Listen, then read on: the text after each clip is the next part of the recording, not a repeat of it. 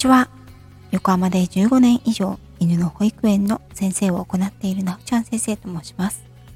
今回も世界一周の船旅にお付き合いいただきありがとうございます。7月16日、パナマシティからエクアドルのグアヤキルに入国した私たちは23時頃に現地の超高級ホテルにチェックインしました。アンコールワットでの離脱ツアー以来のバスタブにテンションが上がったのもつかの間 H と書いてある蛇口をひねっても一向に熱いお湯が出てこない。諦めて眠りについた次の日から旅の物語は再開します。出港より77日目、7月17日の朝5時20分に目覚ましをかけて起床。集合時間にゆとりを持って目覚ましをかけたのは、どうしても昨日のお風呂のリベンジをしたからだった。いざバスタブに湯を張らんと勇んで H をひねっても、やはり無情に出てくるのは冷たい水だけ。がっくりと肩を落として、何の気なしに C と書かれている方をひねってみると、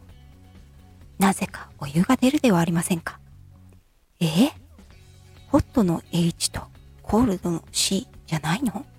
なんで逆なのよ？日本ではありえない出来事に戸惑いながらも、バスタブにお湯を張り、約2ヶ月ぶりの湯船を堪能することができて、朝から満足満足。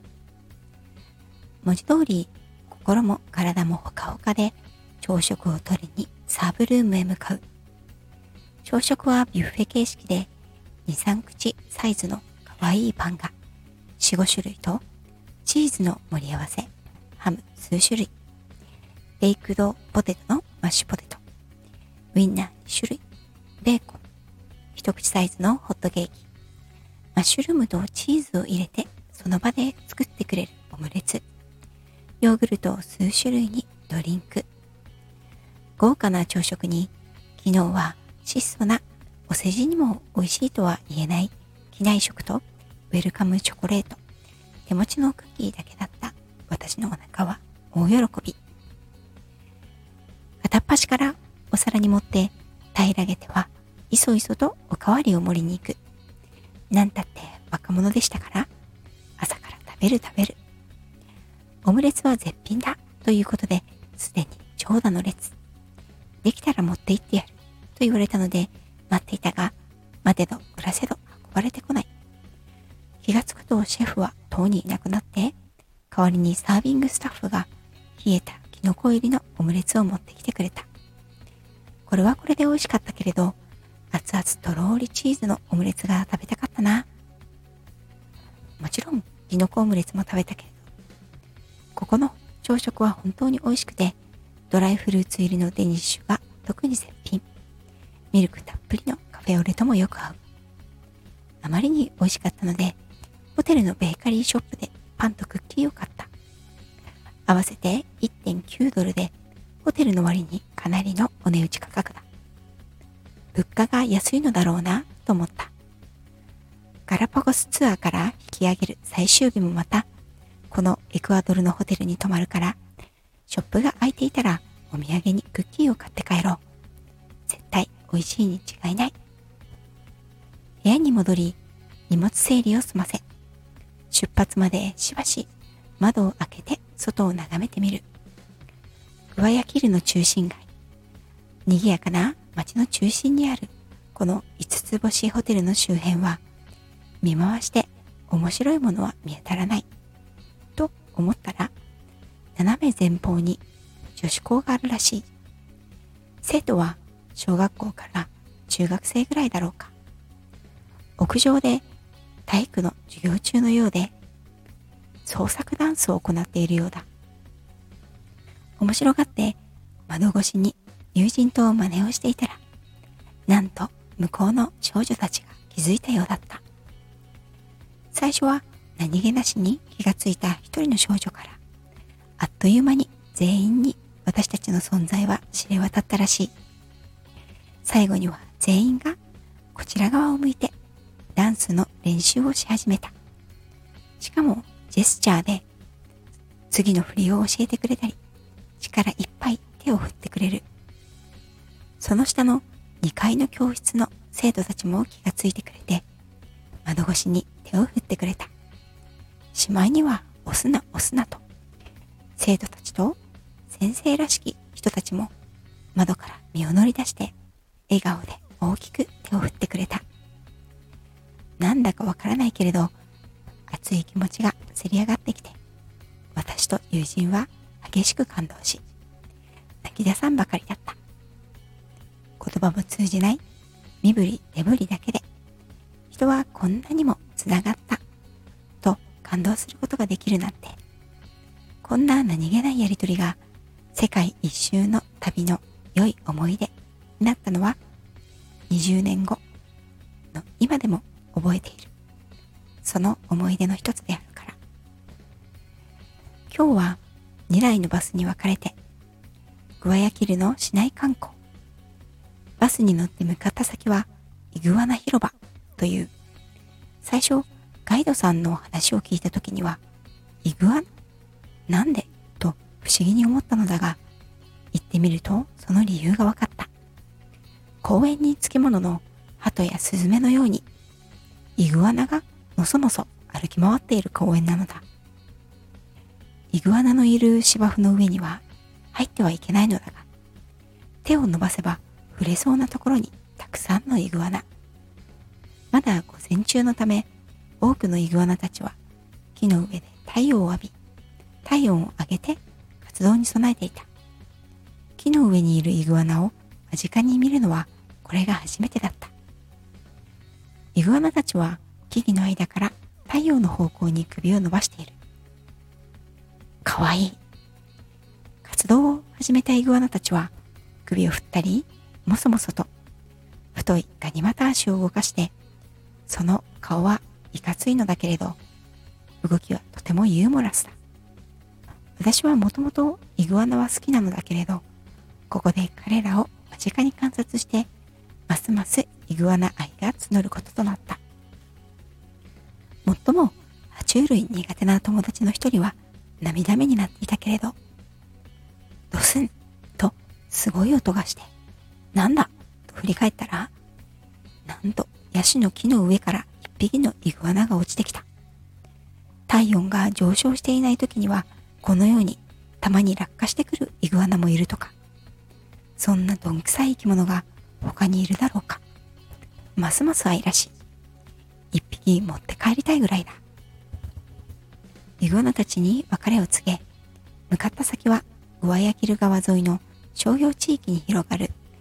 マレコン通り公園。ここは2年前に最近できた新しく美しい公園で、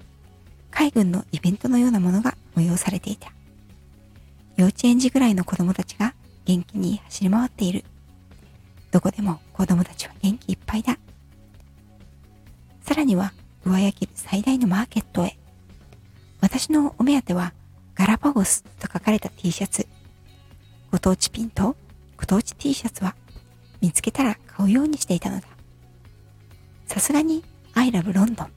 書かれた T シャツはロンドンで買うことはなかったけれど、自分と弟たちのために3枚の T シャツを購入した。その後、またホテルに戻って昼食。朝ごはんが美味しかったから昼ごはんも期待していたら、やっぱり期待通りの美味しさだった。特にデザートのタルトとクレームブリュレが最高に美味しい。上はカリッとしたカラメル。下はとろけるようなバニラビーンズの香り高いクレームブリュレはおかわりしたいほど。